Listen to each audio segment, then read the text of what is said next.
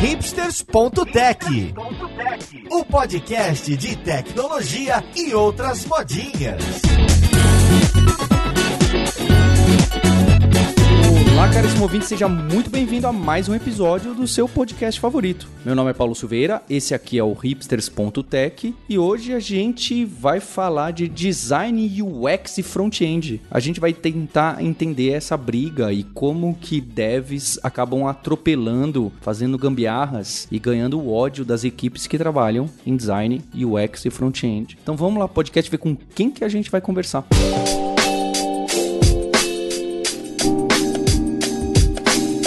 antes de eu apresentar quem está aqui com a gente nesse podcast, eu quero fazer um convite especial para você que está na fronteira do design, do UX, do Figma e quem sabe até um pouco no front-end no HTML e CSS. Dia 22 de março, a gente tem a imersão Dev, totalmente de graça, 10 aulas incríveis de JavaScript que a gente modelou problemas, desafios, tem comunidade. Se você entrar em imersão.dev, você pode se inscrever já, gratuito. Você vai receber uma sequência de e-mails, preparos, lives até no dia 22, que vai ter a primeira primeira aula que eu participo. Eu sou um dos professores junto com a Rafaela e o Guilherme e a gente fez algo sensacional que você vai ver muito forte no Instagram, no LinkedIn, ou então convide um colega seu, uma pessoa que você gosta, que sempre falou: "Poxa, quero entender de programação" e tal. É claro que 10 dias é um período relativamente curto, né? ninguém vai virar dev em 10 dias, quiçá 10 meses, mas a gente preparou um primeiro mergulho para você encarar. É comemorando o um ano que a gente enfrentou o início da pandemia com a primeira edição da Imersão Dev, que se chamava Quarentena Dev. Foi um sucesso. Muita gente entrou na carreira por causa dessa imersão. E a gente quer repetir isso. No final, a gente não vai dar desconto nem nada. Não estamos vendendo. Não vamos vender. Vamos contar bastante do nosso trabalho, de outras carreiras. Mas realmente, nosso objetivo é enriquecer a comunidade, trazer mais pessoas e falar: olha, existe sim carreiras e possibilidades como dev, em tecnologia, em programação, em código. É fácil? É rápido? Não.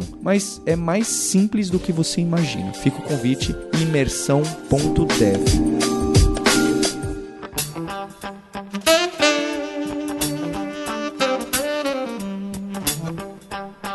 Para esse papo de hoje, eu tô aqui com o Luiz Lima, que é designer e professor da Lura. Como você tá, Luiz? Olá, Paulo. Tudo bem, cara? Tô feliz aí com o seu convite e agradeço a minha participação. E é bom ver essa sua voz bonita, que tem podcast novo, e a gente vai falar disso a respeito também durante esse episódio. E junto com ele, eu tô aqui com a Rafaela Borges, que é designer de produtos na Localiza Labs. Tudo bem com você, Rafaela? Olá, Paulo. Olá, pessoal. Tô muito feliz aí pelo convite. E é isso. Obrigada aí tentar dar o meu melhor aqui na participação. E a gente também tá com o nosso coordenador de UX, dos cursos de UX da Lura, que é o André Tardelli. Como você tá, André? Fala, Paulo. Tudo tranquilo aqui. É um prazer estar participando aqui do podcast junto com vocês e o que precisarem aqui de ajuda nessa parte, só contar comigo. Temos também o Andrew Jano, que é desenvolvedor front-end no quinto andar e também instrutor de alguns dos nossos cursos. Como você tá, Andrew? Aí, tudo certo, Paulo? Aí, olá, pessoal. Prazer aí estar participando com vocês. E quero ver como que os devs aí vão poder comunicar com o pessoal de UX. Se é que conseguem, né, Andrew? Vamos descobrir isso. É, então. Eu vou começar falando o episódio, começar falando um problema meu. Antes, a gente tem também o Marcos Cropalato, que é animador 3D e um dos coordenadores também aqui da empresa. Como você tá, Cropa? Fala, Paulo, tudo bem? E aí, pessoal? Vamos lá desvendar como minha galera conversa com os desenvolvedores. Bem, olha só, eu trouxe esse tema aqui porque me interessa muito eu, como desenvolvedor aposentado, ou, ou quase isso, quando eu enfio a mão no código, um pouquinho de Java, um pouquinho de PHP, normalmente eu estou mexendo em HTMLs e às vezes até em CSS. E eu confesso que não é o meu forte, ainda mais quando você perde um pouco de prática e não está codificando todos os dias, é, você comete algumas você comete alguns, não vou chamar de erros, né, mas talvez algo pior que gambiarra. E tem algumas pessoas da equipe aqui, da Lura, né, especialmente a Carol Santos, a Júlia Araújo, o Heitor, que não estão, eu não chamei eles pro podcast porque eles sofrem muito na minha mão. Porque eu quero fazer alguma mudançazinha, eu vou lá e, e mexo um pouquinho e comito e bola pra frente. Daqui uns dias alguém fala, ô oh, Paulo, quebrou, ou isso aqui ficou muito ruim, etc. Aí eu penso, poxa, era só um pouquinho mais pra esquerda, era só adicionar uma frase a mais, era só um, um H2 a mais. E a equipe de front-end, a equipe de UX e a equipe de design, às vezes é óbvio que tem uma intersecção entre essas pessoas elas fazem mais de um papel, elas ficam relativamente bravas comigo. Eu não consigo identificar o quão chateada elas ficam comigo, porque eu sou chefe delas, né? E acho que elas trabalham o dia todo, então acho que elas, quando elas ficam um pouco frustradas, elas falam: oh, pô, esse Paulo aqui comendo bola de novo com a gente, atropelando o processo. Então eu chamei vocês para esse podcast para tentar entender como que funciona, ou costuma funcionar, ou deveria funcionar, esse fluxo de entrega de: olha, vai ter uma feature pequenininha nova, quem é que faz o design? E aí passa, ou melhor, né, o UX para quem faz o UI, o design web, para depois quem implementa isso no front-end. Qual que é esse fluxo? Por onde começa? Quando que dá para pular algum desses? Porque senão fica uma loucura, não é? Fica todo mundo trabalhando naquele squad que tem 15 papéis dentro do squad, enquanto um não faz, o outro não começa, o outro não passa, e o deploy daquela feature que você acabou de começar vai ser só daqui a dois meses. O que, que adianta 10 deploys por dia se os 10 deploys por dia são de features que foram implementadas há um mês atrás, não é verdade? Então eu queria entender como que tá o balanço nesse mundo do front, do design, da parte que a gente clica. Quem que poderia me dar uma ideia de, olha, desenvolvemos uma feature pequena, temos essa ideia, gostaríamos de implementar, vai passar por um UX ou não precisa, vai passar direto pro UI, não precisa, vamos direto no front-end ou alguém do back-end enfia o dedo ali e tudo bem se não ficar da forma ideal, com design system e etc. Paulo, eu acho que eu posso ajudar um pouco nesse aspecto. Um dos meus primeiros trabalhos, né, eu comecei atuando como desenvolvedor lá na Petrobras. E na época eu tinha começado a ser o desenvolvedor front-end, mas eu era apaixonado pela parte do design. Então, quando eu acabei entrando na área, eu estava achando que eu ia trabalhar diretamente com a parte do layout, de é, você fazer identidade visual, de ver como que aquilo dali ia funcionar. E eu estava super maravilhado. E quando eu cheguei nesse meu primeiro trabalho e falei que eu queria fazer essas partes, né? Ninguém me barrou na época. Falou assim: ah, beleza, você quer então construir o layout, o protótipo e fazer o site? Eu, claro, não é isso que o front-end faz. E aí eu comecei a fazer ali o meu primeiro site do projeto. Foi ali meu primeiro filho, eu, chamo, meu sisteminha que eu tinha criado, mas conforme eu ia desenvolvendo, fazendo a identidade visual e, e o resto das coisas, era como se fosse um Frankenstein gigante, sabe? Eu tava criando aquelas telas ali, criando aquele propósito, e eu achava que tava tudo bem. É, no final das contas, depois de muitos trancos e barrancos, eu acho que tinha até chegado a funcionar. Mas aí quando eu fui para um segundo projeto que realmente tinha um designer, um cara que avaliava a experiência e as coisas, eu acho que eu vi a diferença brutal que tinha ali, sabe? E depois eu comecei a entender melhor o que, que o cara do front-end está fazendo. Então, tem um cara ali que ele vai testar toda a sua usabilidade, um cara que vai fazer identidade visual, que vai mostrar como que aquela disposição das suas telas vai fazer, e aí o front-end ele vai reproduzir. Ele não é o cara que vai criar totalmente essas coisas. Eu acho que foi um um dos meus primeiros, assim, baques profissionais que depois me fez ver o que, que eu gostava mais de fazer. Se era criar a tela, se era melhorar a experiência, se era ver a identidade visual e assim por diante, sabe? Complementando o que o André falou, eu queria falar um pouquinho para vocês como é que funciona os processos, assim, hoje, né, no, no, no, Localiza Labs, né, na, na nossa área de UX, né. Basicamente, André, o que você falou aí foi o meu cenário durante a maioria da minha experiência profissional, porque hoje na Localiza é a minha primeira experiência como designer de produto. E basicamente antes não, antes eu eu, atuava como você, eu fazia tudo, né? Todas as, as interfaces eu fazia junto com os devs e era uma coisa só, um processo só. Mas na Localiza a gente tem uns processos mais estruturados, é, é um pouco mais organizado, até porque a gente está é, orientado, né, na metodologia ágil. Então, como você falou, Paulo, em relação a pequenas demandas, vamos lá, a gente tem uma sprint lá, a gente tem algumas demandas, algumas features priorizadas para construir, e aí o designer, né? No caso, eu e, e, os outros designers do time lá do Localiza Labs, a gente costuma ser alinhado muito ao processo de descoberta. Então, nem sempre a gente vai já desenhar a interface, desenhar a tela, entendeu? A gente vai entender é, realmente do que, que se trata a feature. A gente normalmente a gente faz alguns processos de descoberta antes, algumas dinâmicas. A gente também envolve o time de desenvolvimento nessas dinâmicas, porque o que é que acontece? Uma coisa que a gente percebeu que facilita muito o processo é esse envolvimento do time de, de desenvolvimento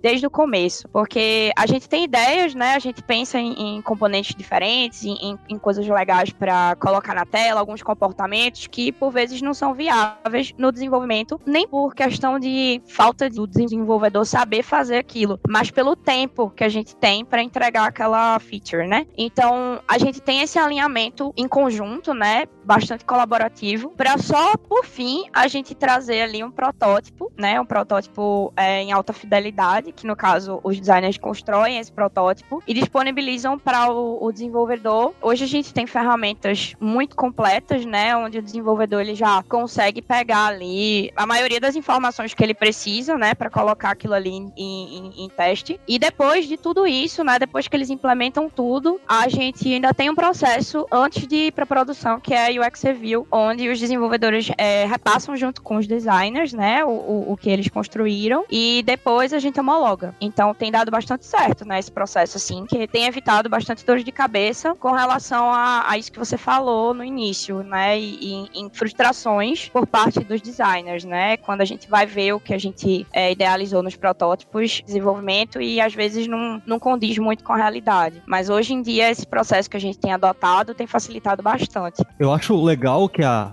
a Rafa estava comentando que ela foi pegando esse processo no momento em que ela tá agora na Localiza. E eu sou designer de formação também, né? Eu não mexo tanto com web. Só que eu sentia a necessidade, toda vez, de entrar um pouco na área de desenvolvimento, porque todo projeto que eu pegava, eu acabava precisando entender como construir alguma coisa e precisando conversar com alguém que vai desenvolver. Eu sempre esbarrava no ponto de ter que sentar do lado de quem vai desenvolver e explicar para ele, ó, é isso daqui, e a pessoa que ia desenvolver olhava para mim, ó, não dá para fazer isso. Então eu, como designer bruto, eu acabei tendo que me adequar demais como eu vou construir o meu layout e como eu vou é, apresentar aquilo dali para o, o front-end que estava trabalhando junto comigo e realmente conseguir codificar aquilo dali. Então foi um dos problemas que eu passei e empresa pequena foi o que eu sinto. Essa ideia de que como não tinha squad, duas pessoas que têm que desenvolver aquilo, uma pessoa que vai programar, uma pessoa que vai desenhar, eu era o que desenhava, eu sentia muito que se não tivesse comunicação entre a gente, cara, a, o projeto não ia fluir. Muitas vezes fluía, só que ficava voltando muitas coisas, igual você falou. Tinha o deploy e lá na frente a gente tinha que ficar fazendo um monte de pequenas atualizações porque não teve uma comunicação tão coesa. E aí esse é um ponto que, para mim, que passei minha boa parte da minha vida profissional trabalhando com direção de arte, para TV, para animação em si, é a questão da relação. Na minha expertise, muitas vezes você toma um direcionamento pelo gosto do cliente ou o objetivo de atender o cliente do seu cliente, né? Você acaba construindo o produto em cima disso. Mas quando você está trabalhando com a experiência de um produto digital, por exemplo, essa relação de saber como a interface vai funcionar ou a demanda gráfica do, do, da peça e tal. Isso é conversado antes entre as equipes? É feito um, um trabalho de pesquisa? Como é que as coisas são determinadas? Então, no nosso caso, né, no, no, no, na questão do produto digital, como eu falei, né, a gente é muito alinhado à descoberta. Então, antes da gente desenhar qualquer tela, qualquer interface, a gente tem um, um, um trabalho todo de imersão, de entender o que que a pessoa que vai usar aquela interface, ela realmente necessita. Então, às vezes não chega a ser o cliente, no caso, né? Hoje é porque eu trabalho com produto, no caso eu sou o cliente. Mas na minha experiência como designer que eu tive, como UX designer na, nas outras empresas que eu trabalhei, é muito importante a gente entender o comportamento da pessoa que vai usar aquela ferramenta, aquela solução. Então, a gente tem um trabalho, como você falou, Marcos, de pesquisa muito aprofundado antes. A gente faz entrevistas com as pessoas que vão usar aquela ferramenta, né? A gente procura, é, de repente, a gente faz benchmark, a gente pesquisa ferramentas semelhantes, né, na concorrência, para saber o que é que está sendo é, mais usado, né? O que é que está sendo como tá, que está saindo como tendência no mercado, para que a gente também é, tenha uma unificação, assim, a gente também não quer, a gente quer lançar coisas novas, mas a gente também não quer sair muito do contexto, porque isso também gera estranhamento. Então, tudo isso a gente consegue é, perceber nesse trabalho de descoberta, né? Com essas dinâmicas que a gente, é, essas iniciativas que a gente prepara, levantar mesmo essas necessidades aí, identificar oportunidades, para quando a gente chegar na parte de desenho mesmo de tela, a gente esteja mais assertivo do que a gente quer para que a pessoa que vai usar, né, futuramente aquela interface, ela, ela se sinta é, atendida, né? Isso que você falou, Rafaela, eu acho que é muito interessante porque depois eu já fui aprendendo sobre essas outras metodologias na parte do design thinking, que você faz a imersão, realmente tem essa visão mais empática. E é engraçado porque tem momentos que a gente às vezes até aplica esses momentos de imersão, de empatia, sem a gente nem saber, sem nem ter uma coisa tão estruturada. Então, por exemplo, nesse meu primeiro projeto, eu lembro que eu tinha um cliente que ele literalmente ele, ele ficava negando todas as sprints e ele assim, ele estava sempre lá em cima e eu nunca conseguia falar com ele, ele sempre negava as paradas, falava que ele queria fazer diferente. Aí um dia eu cheguei e falei, cara, eu chamei ele para minha mesa e falei assim: "Senta aqui, eu quero que você me aponte todos os erros na sua tela". E aí ele foi falando e depois eu fui entendendo meio que as necessidades dele e dos clientes dele, entendeu? Ninguém tinha me passado isso quando eu estava trabalhando só com front. Então, esse trabalho que a gente foi fazendo até de entender um pouco mais o cliente, que aí eu fui pedindo, aí eu peguei até o, o contato dele, ficava mandando e-mail, e aí ele me dizia, cara, eu não quero uma coisa que seja mega revolucionária nesse caso, eu quero uma coisa que todos os meus clientes que já estão aqui há mais de 30 anos saibam mexer. E aí eu mudei o foco meio que para isso e, cara, deu super certo, sabe? Isso foi questão realmente de colocar ele ali no centro da parada. Então, assim, o, o foco agora é realmente fazer um produto para eles e não o que eu tava achando que seria o melhor ali. E no final das contas foi dando super certo, sabe? Não foi um processo perfeito, claro, a gente estava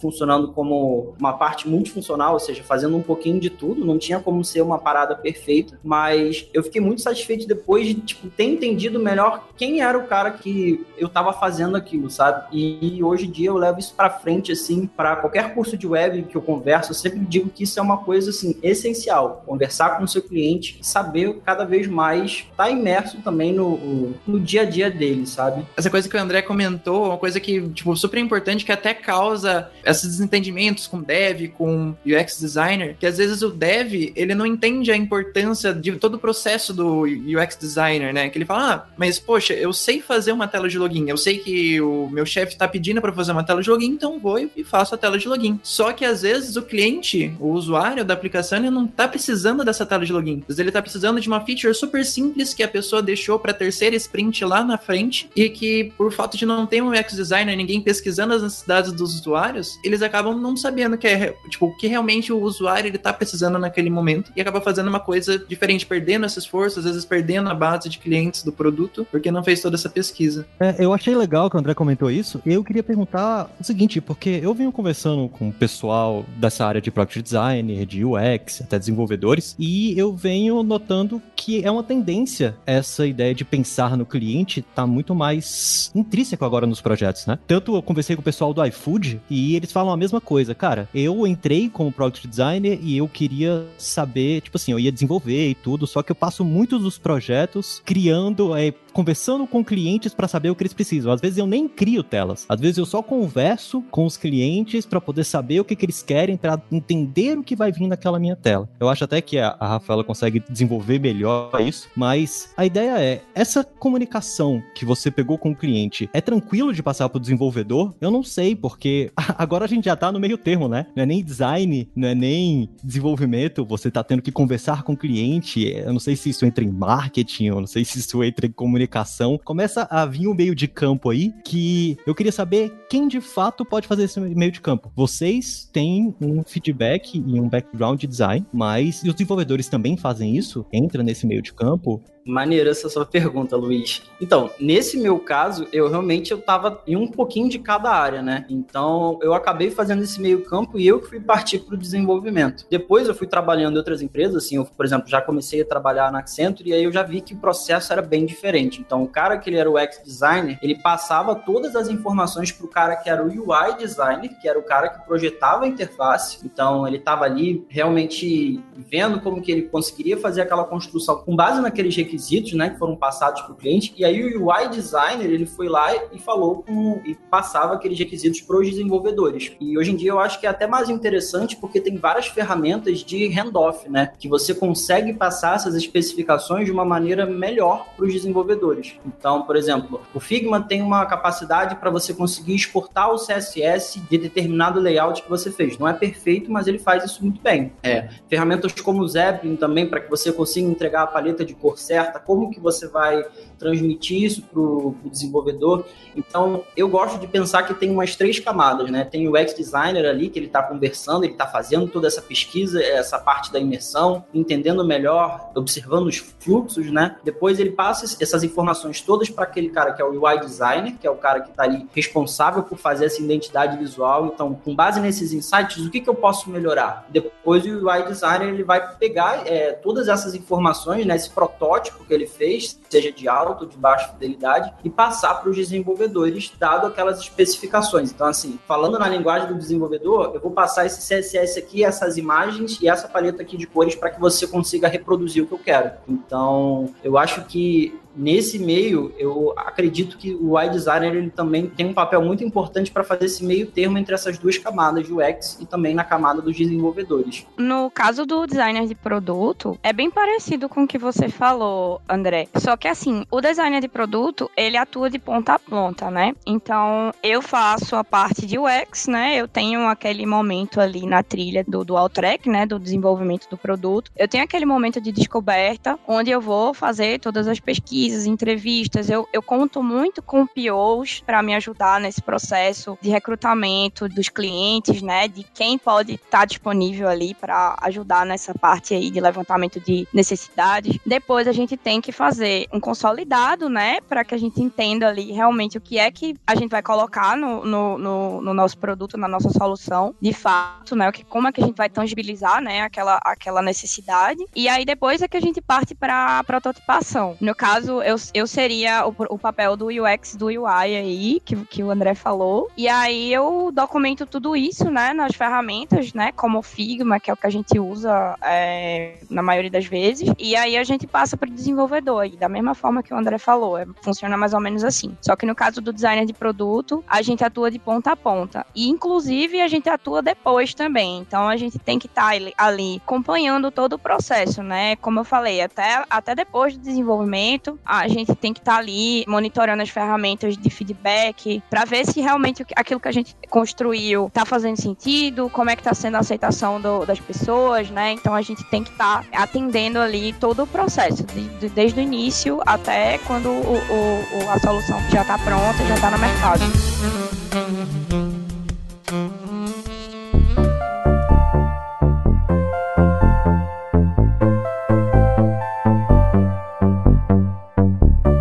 Vocês colocaram bastante do desse processo, handoff e de como que antes era feito de uma forma e depois estruturou melhor, né, para passar e ter as diversas etapas. Mas eu queria saber então, pensando agora do lado da rápida implementação. Quando é que chega alguma coisa para ser feita e que não envolve UX e design e já pode ir direto na mão da pessoa que está responsável por front-end? Vale lembrar que a gente está separando esses papéis e tem muita empresa, por diversos motivos, que todos esses três papéis estão na mesma pessoa, ou, né? Que não tem design system, não tem uma pessoa para UX, não tem e, e faz todo sentido. Depende do tamanho, da importância do projeto, do tempo de vida do projeto e etc. Mas considerando algo um pouco maior, quando que é um momento que, ah, tudo bem, Uh, chegou, isso aqui pode deixar que eu pego, porque é só alterar uma validação, é só adicionar mais um combo box a mais, é só adicionar uma tela a mais para capturar esses campos novos nessa situação. Quando que é que pode falar, não, isso aqui quem pega direto aqui não tem que ter esse pro forma aí de, ah, alguém vai lá e conversa com o usuário, aí depois alguém faz no Figma, depois alguém desenha UI, depois alguém implementa no front-end para ver como que fica as chamadas do back-end. Quando que isso é extremamente curto e eu... Essa pergunta também é retórica, né? O que eu quero é a minha autorização de vocês para quando que eu posso enfiar o dedo aqui no código direto e, e, e boa, sem ter que passar pelas outras pessoas. Eu nem sou front-end, mas eu queria só falar um algumas situações que ocorrem nesse cenário aí que você falou, Paulo. No caso de, tipo, já ir direto, né, como você falou aí pro desenvolvimento, acontece muito quando é alteração de conteúdo. Então, no, no nosso cenário aqui, geralmente quando chega alguma alteração de conteúdo, a gente tem um profissional especialista em UX Writing, né, e aí ele já alimenta lá uma documentação que pode ir passar diretamente para o desenvolvimento sem ter que passar por design. Nesse caso, no cenário que eu me encontro hoje acontece dessa forma. Então, Paulo, eu meio que não tenho a experiência de campo, de fato, mas eu estudo bastante sobre como é que essas tecnologias e essa forma de trabalho vem modificando. E quanto mais eu converso com o pessoal, eu vejo que as equipes acabam separando em squads, né? Que é um termo mó bonito de se falar, que para mim são pequenas equipes para determinados projetos. Quando você me pergunta isso de quem vai fazer, me falaram, e eu percebo que isso é tendência, é a squad que desenvolveu é responsável por alterar. Então, aquela pessoa que desenvolveu determinada feature, se precisa fazer pequenas modificações ali, ó, você mesmo vai lá e faz essa alteração. Acaba não tendo que vir autorização de nenhuma outra pessoa. A ideia é que se você fosse responsável, você olhou e viu um negocinho ali, foi você que alterou, foi você que mexeu naquele botão que tinha que estar um pouco mais pra esquerda, cara, você tem total liberdade de ir lá e um pouco mais pra direita. Eu acho que a palavra da vez para o que você tá perguntando é autonomia. As pessoas estão tendo mais autonomia para poder trabalhar nos projetos e não tá tendo tanto meio de campo. Quando são pequenas coisas, o próprio profissional, seja ele o designer ou UX ou desenvolvedor que trabalhou naquela feature, ele tem autonomia para ir lá e mudar, né? Eu percebi isso na maioria dos papos com as pessoas que eu conversei que estão trabalhando em, em estruturas igual, por exemplo, a da Rafaela, que é na Localiza, como no, no Nubank, no iFood. Em empresas pequenas é um pouco diferente, como você comentou, né? Mas nessas maiores foi o que eu notei. Só perguntar, então, quando a gente tá trabalhando com squad, tá todo mundo vendo as features, né, no momento, quando vem o PO lá o, e vai falando as features, as coisas que a gente precisa, é, naquele momento tá o designer e o dev, os dois estão juntos lá, então é, o designer consegue, né, falar quais são as features que ele, o dev não pode mexer sem ter que fazer uma pesquisa antes, sem ter que fazer uma prototipação antes, né? Então, já nesse momento, o fato de você estar tá trabalhando no squad, você tá fazendo é, ciclos rápidos de desenvolvimento com features bem pequenas, então é mais fácil de você fazer esse controle granular do que, que pode e do que, que não pode, porque como tá todo mundo fazendo uma comunicação diária, é mais fácil de você ter essa autonomia, né, de fazer, escolher o que, que pode e o que, que não pode. Eu acho que acho que é engraçado também levar um pouco dessa questão, porque assim, na vida real, muitas vezes o cara ele vai virar para você e falar assim, cara, eu preciso entregar isso aqui, faz funcionar. E às vezes você acaba pulando etapas e você prioriza a entrega, porque às vezes o cara vai virar para você e falar assim, cara, você tem que desenvolver essa feature aqui rápido para que a nossa sprint passe. E aí não tem jeito, você vai ter que ir lá e vai fazer. Só que muitas vezes que eu fazia isso, as minhas soluções também não saíam da melhor forma que eu desejava, né? E quando eu comecei a entrar nessa área de X, uma coisa que começaram a me ensinar muito aqui, especialmente na Lura, é a questão de acessibilidade. É muito interessante porque você acaba vendo como que você implementou as suas soluções de uma forma que não está ajudando todo mundo e provavelmente só vai funcionar para o seu caso ali em específico ou só daquele cliente. A gente sempre tem que ver qual seria a melhor forma para conseguir organizar melhor e realmente não pegar essa feature ali do nada. O cara falou para você pegar aquilo dali, você fez alguma cagada. Então, acho que meio, por exemplo, a parte dos testes de usabilidade até, quando você vai fazendo esses testes, você vai tendo uma noção melhor se realmente aquela experiência foi afetada, o que você fez vai ter que acontecer. Então, eu acho que mesmo como um desenvolvedor front-end, se você implementou aquela parada lá, se você fez de um jeito que não ficou muito legal, provavelmente ali nos testes alguém vai reclamar alguma coisa. Então, eu ainda acho que tem que ser sempre uma pessoa ali de X para só dar uma olhada, ou pelo menos você comunicar para ela o que, que você vai fazer para que ela te dê ali algumas dicas de como que você vai seguir, sabe? O processo de UX Review, né, que eu falei, é um processo relativamente rápido, é, o, é a última parte, né, antes da solução é, ir para produção. Ele pode ajudar bastante nisso. Tem ajudado, né, pelo menos no nosso cenário. Porque, como eu falei, algumas situações onde os desenvolvedores fazem alguma alteração direto, sem passar por designer, acontecem, pode acontecer, né, devido a prazo, orientado à entrega e tudo mais. Mas esse processo de UX Review é muito importante, porque as alterações não se perdem. Como o André falou aí, pode ser que alguma coisa que se perca mais na frente seja um problema para a sua solução, né? Então, pelo menos no final do processo, um designer dá uma olhada antes de, de ir para produção, eu acho que faz total sentido, porque às vezes pode ser uma alteração besta, um campo, pode ser um tooltip, pode ser um, um, um checkbox, coisa pequena, mas que exige um, um espaçamento, um alinhamento diferente, às vezes quebra de texto, então é interessante que o designer ele passe o olho sempre. Então, sempre que der, assim, no final do processo, ainda que seja coisa pequena, é legal fazer esse double check, sabe? A gente falou bastante sobre isso de evitar passar, evitar pegar coisas, tipo, passar por uma review do UX designer, né, uma feature que a gente precisa implementar, porque é, tem um prazo lá e a gente precisa implementar essa feature até o prazo e acaba passando por certos processos que é, normalmente são necessários. Então, em vez de a gente ter que passar por certos processos, como fazer uma UX review, será que não é mais interessante a gente discutir com a pessoa que está pedindo essa feature pra gente, talvez o cliente, o chefe, dizendo que é mais importante a gente fazer esse processo direito, fazer essa UX review, porque no final a gente vai ter um produto que vai estar tá funcionando em vez de algo que não vai ser útil para o usuário e talvez vai precisar de mais tempo ainda só para consertar aquela coisa que a gente implementou. Quando que é interessante a gente fazer esse tipo de discussão com o chefe, a pessoa que está pedindo a feature com a gente? A visão que eu tenho é que eu trabalhei em equipes que às vezes eram muito grandes, que eu não conhecia nem a pessoa direito, quem seria o meu cliente, e já trabalhei com gente que eu tinha que mandar um e-mail que estava na mesa ao lado para que eu conseguisse falar alguma coisa com ela, porque eu não podia me comunicar diretamente. Então, assim, eu acho que se tem a possibilidade de você falar e realmente ser aberto com essas pessoas, beleza.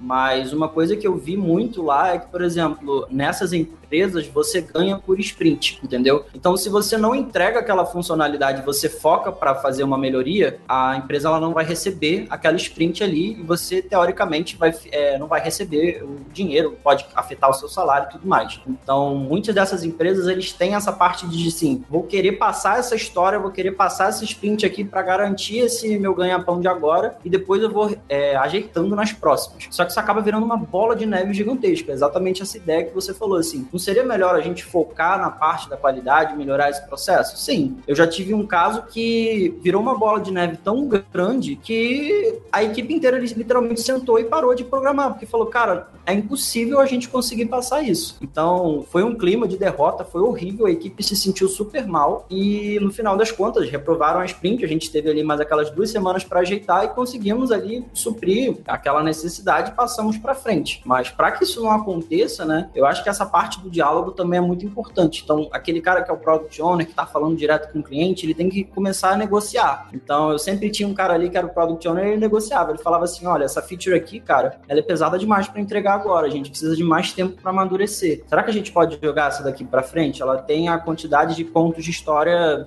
é, um pouquinho menor ou semelhante, mas a gente consegue fazer a sprint passar? E se conseguir fazer, você consegue ter essa melhora ali na qualidade e realmente vai dar certo. Mas é muito importante também você estar tá ligado ali com o Product Owner, ele, tem, é, ele vai estar tá ali conversando justamente com você, entender a necessidade do cara do X, dos desenvolvedores, para ver quando essa ideia tem que amadurecer e quando que realmente vai valer a pena você implementar. Pô, se você vai implementar agora, vai ficar zoado. Será que vale a pena colocar isso aqui no ar? A gente não testou. E aí? Então, acho que realmente esse diálogo é essencial. Infelizmente, muitas empresas não têm, mas acho que seria a solução perfeita para a gente conseguir fazer um ambiente saudável. E também é uma parada que eu consigo fazer correlação com a área de design, cara. Porque, por exemplo, quando a gente vai fazer qualquer tipo de projeto, imagina um projeto de vídeo, né? Não é nem a parte de, de desenvolvimento. Você vai parar e falar para quem pediu aquele projeto da seguinte forma: olha, no começo do projeto vai falar, não tem como a gente continuar a partir daqui porque tá faltando tais, tais, tais requisitos. Eu acho que quando você sentir que falta requisito para terminar o projeto, você olha aquele projeto e fala, cara, lá na frente vai dar problema isso daqui. Você tem que sentir a liberdade de falar. É um lance de, sei lá, de desenvolvimento mesmo e gestão. Se por algum motivo você sente bloqueado e acaba não falando, realmente vai trazer um problema maior lá na frente. Então, necessidade vai de projeto a projeto. Quando você comenta isso, quando você percebe que o problema está acontecendo cedo demais, está acontecendo na hora que você está organizando tudo aquilo que vai desenvolver. A feature vai ser lançada tal tempo. O que está faltando para desenvolver essa feature? Ah, é um desenho, cor, é pesquisa com o cliente. Quando você sentir que está faltando uma coisa assim, eu acho que é legal de já comentar, olha, eu senti que a gente fez pouca pesquisa com o cliente, vamos fazer mais, vamos adiar o projeto, esse tipo de coisa. Essa é uma visão que eu tenho que eu trago da área do design quando eu vejo projetos de desenvolvimento que podem ser aplicados ali.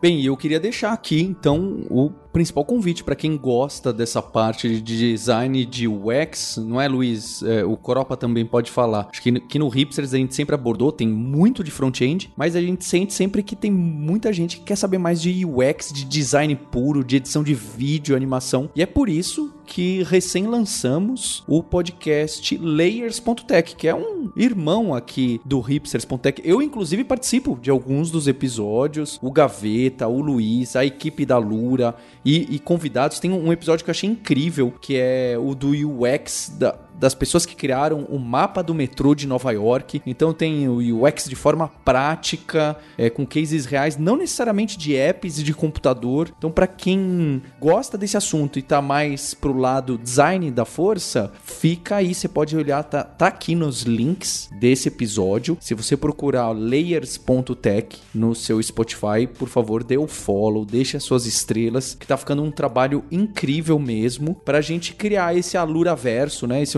todo mundo que trabalha com software, com tecnologia, porque cada vez mais a gente precisa entender. Acho que essa conversa fica bem claro, né? A gente teve aqui a Rafaela, o Andrew, a gente vê as pontas em vários cantos, como tudo isso é, acaba. Você precisa entender um pouquinho, não é? Quem tá trabalhando desde o back-end precisa entender as camadas de ponta a ponta para ter noção do que que tá entregando, por que que tá sendo pedido isso. E até mesmo quem tá fazendo pesquisa com o usuário, desde o UX Research, precisa precisa entender um pouco das dificuldades que alguém lá no back-end ou no front-end vai ter na hora de implementar essas ideias geniais que os usuários costumam trazer. Então acho que forma muito o, o dev em T, que a gente fala bastante aqui no Hipsters, na Lura. Eu acho que é esse o convite que a gente queria fazer. Luiz Cropa, tem algum episódio que vocês queriam falar? Eu acho que também aqui a, a Rafaela, o Andrew, o André ficam de convidados para os próximos episódios desse, desse podcast novo, não é verdade? Cara, Paulo, com certeza vai ser uma honra honra ter a Rafaela, o Andrew e o André com a gente. Tem um episódio que a gente conversa exatamente com o product designer do iFood, que é uma experiência, assim, magnífica. E daí que eu venho pegando também esse meu conceito de como é que funcionam os squads, como é que é essa ideia de autonomia. É uma área que nós designers achamos que é totalmente independente, você vai ficar no seu cantinho desenvolvendo, e muito pelo contrário, a comunicação com o desenvolvimento, a comunicação com a equipe de pesquisa, essa ideia do T existe muito além do que a gente imagina. Então estão convidadíssimos para fazer parte desse podcast, Andrew André, e você ouvinte também é lá acompanhar a gente, ver esse conteúdo, beleza? E tinha uma última coisa que eu queria falar que eu acho que é bem interessante também. Eu também dou as aulas do curso de UX e usabilidade da Kaelon, né? E uma coisa que eu tô percebendo agora dos últimos alunos que estão se matriculando, participando da turma, é que tinham poucas pessoas que estavam querendo, assim, antes eram só pessoas que eram focadas em virar UX designers, UX researchers e tudo mais. Agora, tinham várias pessoas nessas últimas turmas que as pessoas falavam: Poxa, mas eu sou um desenvolvedor, eu sou um cientista de dados, eu sou o PO. Aí eu falava: Poxa, mas então por que, que você está fazendo esse curso aqui? Ah, porque eu sei que muita gente está usando realmente o X para conseguir melhorar né, a qualidade do que eu tenho ali no meu trabalho e eu quero conseguir fazer essa ponte, essa comunicação entre as áreas. Então eu comecei a ver essa perspectiva de que realmente encaixa com essa ideia do devem ter, sabe? Então o cara do X ele tem que ser uma pessoa também multi multifuncional e que ela consiga conversar com essas diversas áreas. Então, foi muito interessante nessa última turma. Eu trouxe um cientista de dados, eu trouxe uma, um profissional da parte de agilidade, depois eu trouxe um UI designer e a gente foi conversando sobre todas essas pontes e eu agora consigo ver um caminho muito legal para a gente conseguir realmente fazer essa parte mais aberta e conseguir formar UX designers até na Lura, na Kaelon, que se consigam comunicar cada vez mais com essas áreas, sabe? Tanto na desenvolvimento quanto da de product owner, quanto da de ciência de dados. Então, eu acho que eu estou vendo um futuro bem legal para a gente agora no futuro. E uma coisa legal, até seguindo esse caminho e tal, na indicação de um episódio do nosso podcast, é, se eu não me engano, é o terceiro episódio onde a gente fala sobre o Figma, né? Trazendo uma linha de raciocínio de como você produzir suas interfaces pensando como o código vai funcionar. Indo nessa linha do profissional em T, ou devem ter, que o Paulo comentou, é muito importante que você, designer, que é o meu caso, né? Eu sou full designer, full art, cada vez mais eu começo a pensar se aquela composição que eu estou fazendo, se aquela peça que eu estou gerando, na parte de, de estrutura do, do, do, código em si, aquilo funciona. Não tem só que funcionar visualmente. Então, nesse episódio, isso é abordado de uma maneira legal e traz essa linha de raciocínio, onde o que você produz visualmente precisa também estar tá viável para um desenvolvedor trabalhar, se aquilo, quando passar para o usuário, vai estar tá interessante e por aí vai. Eu queria só complementar o que o André André falou. Eu achei bem interessante, né? Porque ele, como instrutor, ele tá percebendo isso na prática. Mas é verdade isso. Cada vez mais pessoas de áreas diferentes estão procurando entender um pouco mais sobre UX. Eu acho que é muito por absorver esse mindset, né? Que o UX tem de ser centrado no, no, no que o usuário, nas necessidades do usuário. Então, eu percebo isso também no meu dia a dia. Os POs procuram a gente para entender como é que funcionam os processos de descoberta. E não só os POs, né? Os desenvolvedores também, eles pedem para a gente envolver eles nas, nas nossas iniciativas de descoberta, né? Nas dinâmicas que a gente promove. Os desenvolvedores querem participar até dos, dos testes de usabilidade que a gente faz, né? Com os clientes, né? Os, os, os testes remotos. Eles pedem para ficar na, na, sala, né? Assistindo como ouvintes. E isso é massa, porque eu, eu percebo que, sim, o mindset está cada vez mais sendo absorvido por todo mundo, né? E isso dá uma visibilidade boa para nossa área também. Bem, fica aqui o meu agradecimento a todos vocês e estou muito animado com esse novo podcast do Alura Verso da família Tech, que está ficando muito bacana. Fica o convite para você que gosta de design e desse lado que eu também eu não tenho tantos dotes, mas sou muito curioso e eu acho que o, o André colocou muito bem aqui é, a experiência dele vendo que no UX, no design, as pessoas têm preocupação de diversas áreas diferentes, né? Até quem é de ciência de dados e quer fazer o dashboard e comunicar, fazer o storytelling, tem até esse termo em ciência de dados, não é? O storytelling de data science. O pessoal do Data Hackers fala bastante, o Paulo Vasconcelos. Então acho que é muito interessante esse conhecimento. É óbvio que a gente considera que você deve ter uma especialidade e se aprofundar ali, mas esses conhecimentos para você entender o funcionamento de ponta a ponta do produto digital que você trabalha, para você mergulhar né, na tecnologia toda que e navegar nessas outras áreas é muito importante. Fica também o convite para acessar a página do DevNT que tem lá na Lura, explicando um pouco mais desses conceitos. E para fechar, reforçar o convite, imersão.dev. O Marco Bruno vai estar tá com a gente no Twitch, fazendo lives, streamando dentro do Discord, enquanto eu, a Rafaela Ballerini e o Guilherme Lima vamos estar tá ensinando você, seus amigos, suas amigas, o JavaScript de uma maneira muito interessante, com conceitos de programação, mas também prático, também sabendo interagir com HTML e CSS na medida certa, sem um monte de framework, sem um monte de palavras, elas vão aparecer mais para frente. 10 dias totalmente de graça para quem está começando a escrever seus primeiros códigos. Você vai se impressionar com o que você vai ser capaz de fazer. Então entra lá nessa nossa iniciativa com toda a comunidade, divulga imersão.dev. Eu vou ficar muito feliz se você compartilhar esse site, inscrever as pessoas que sempre perguntaram para você: "Poxa, como que eu começo a código? Quero trabalhar nessa área". Ou então, quem é de design, quem tá mais no front no HTML e CSS e sempre achou que o JavaScript era muito complicado, muito difícil, vale muito a pena você ter esse conhecimento a mais. Eu espero você em imersão.dev. E a gente tem um compromisso na próxima terça-feira hipsters, abraços. Tchau.